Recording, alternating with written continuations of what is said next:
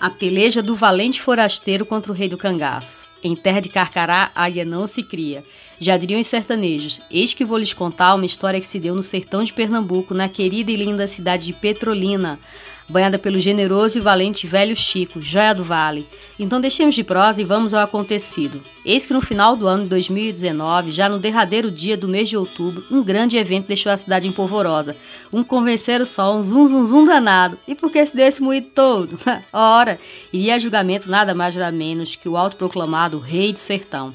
O homem de quem só de se ouvir o nome, vivendo nenhum dessas bandas do Nordeste, fica tranquilo, pois era ele, Lampião, e o povo todo, de perto e de longe, dos letrados aos de cabo de inchado, de velho a menino novo, todo mundo queria ver Lampião ser julgado pelos seus crimes. E aí o povo se pôs a perguntar: e quem é o cabra que teve essa coragem de trazer Lampião para entrar numa casa de justiça e responder pelos ocorridos no passado? Hum, aí é que o negócio começa a ficar bom.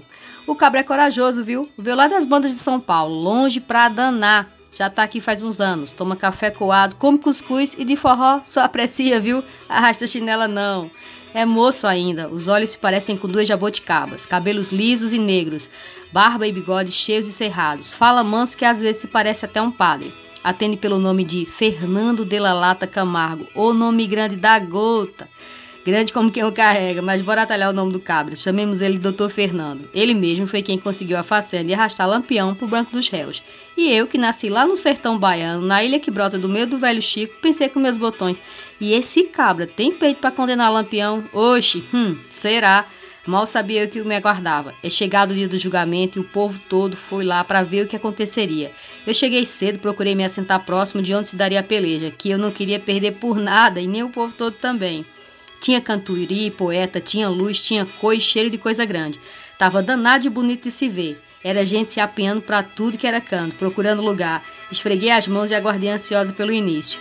Entram no palco do julgamento os juízes, os promotores de justiça, os advogados de Lampião, todos se aprumam nos seus lugares. Vejo que Dr. Fernando está em companhia de outros quatro valentes, três mulheres e mais um homem. Eles envergam vestes negras que lhes cobrem quase que o corpo todo. Sobre estas lhe caem aos ombros belos cordões encarnados, parecem-se com armaduras. A juíza manda a volante trazer Lampião, que adentra com ar de soberba indiferença, se assenta no seu lugar e daí em diante começa a peleja. Doutor Fernando parece vestido numa linda armadura negra, imponente, altiva. Os olhos que dantes pareciam com dois jaboticabas agora são de águia. Atentos, fitam o lampião como a uma presa. O semblante é sério, os pelos que lhe cobrem boa parte da face parecem ouriçados. O caminhar é firme e reto. Quando começa a proferir palavras, não há nestas vestígios de mansidão, a altivez, a força, a coragem, a valentia, a sede por justiça. Sabe que fala em nome dos que emudeceram vítimas da violência de Lampião. Fala em nome das mulheres violadas, dos maridos ultrajados, das famílias destroçadas, e ele o faz com tamanha boniteza e maestria que minhas dúvidas vão caindo por terra igual chuva de janeiro. Olho para ele e vejo grandeza capaz de emparelhar lampião testa a testa. Eita gota, cabra retado. E o julgamento vai se desenrolando. Doutor Fernando vai apertando e o povo já vai falando. Eita, lascou-se lampião. A peleja continua. É um de lá, outro de cá. Doutor Fernando a perguntar e Lampião a responder.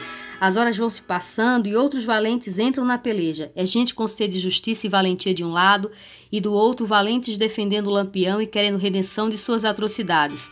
Eis que cai a noite, escura como asa de graúna, prenúncio que a peleja se aproximara do fim. Os jurados se retiram para votar. Culpado ou inocente? Os contendores estão exaustos, deixaram tudo que tinha ali. Suor, brio, raiva, indignação, conhecimentos, paixão, luta, tudo misturado, fervendo, ebulição de sentimentos, sensação de terem exaurido suas mentes e corações, tudo ali, tudo por um propósito. A juíza pede para que fiquemos todos em pé, para que ela possa ler o veredito. Todos os presentes, numa agonia danada, até que ela pausadamente profere a sentença de Lampião. Culpado! É um alvoroço danado que parece gol de time de futebol em final de campeonato. Chegou ao fim a jornada de impunidade do autoproclamado rei do cangaço. Foi preciso vir lá de longe um cabra valente, cujo nome que carrega não poderia ter significado mais apropriado, pois Fernando significou ousado para atingir a paz, viajante corajoso, e foi ele quem botou décadas de impunidade no banco dos réus e conseguiu condenar Lampião, o viajante corajoso, o ousado para atingir a paz, viajou até Pernambuco. Aqui fez sua morada e aqui foi ousado para atingir a paz. E quando as cortinas ainda se fechavam e o povo ainda comemorava e se cumprimentava, eu vi envergando sua linda armadura negra com cordão encarnado, olhar para os céus e agradecer silenciosamente a Deus por tudo que tinha acontecido. E naquele dia derradeiro do mês de outubro de 2019, essa mulata da Terra do Condor também agradeceu aos céus estar ali para vivenciar essa história e um dia poder contar a peleja do forasteiro contra o rei do cangaço.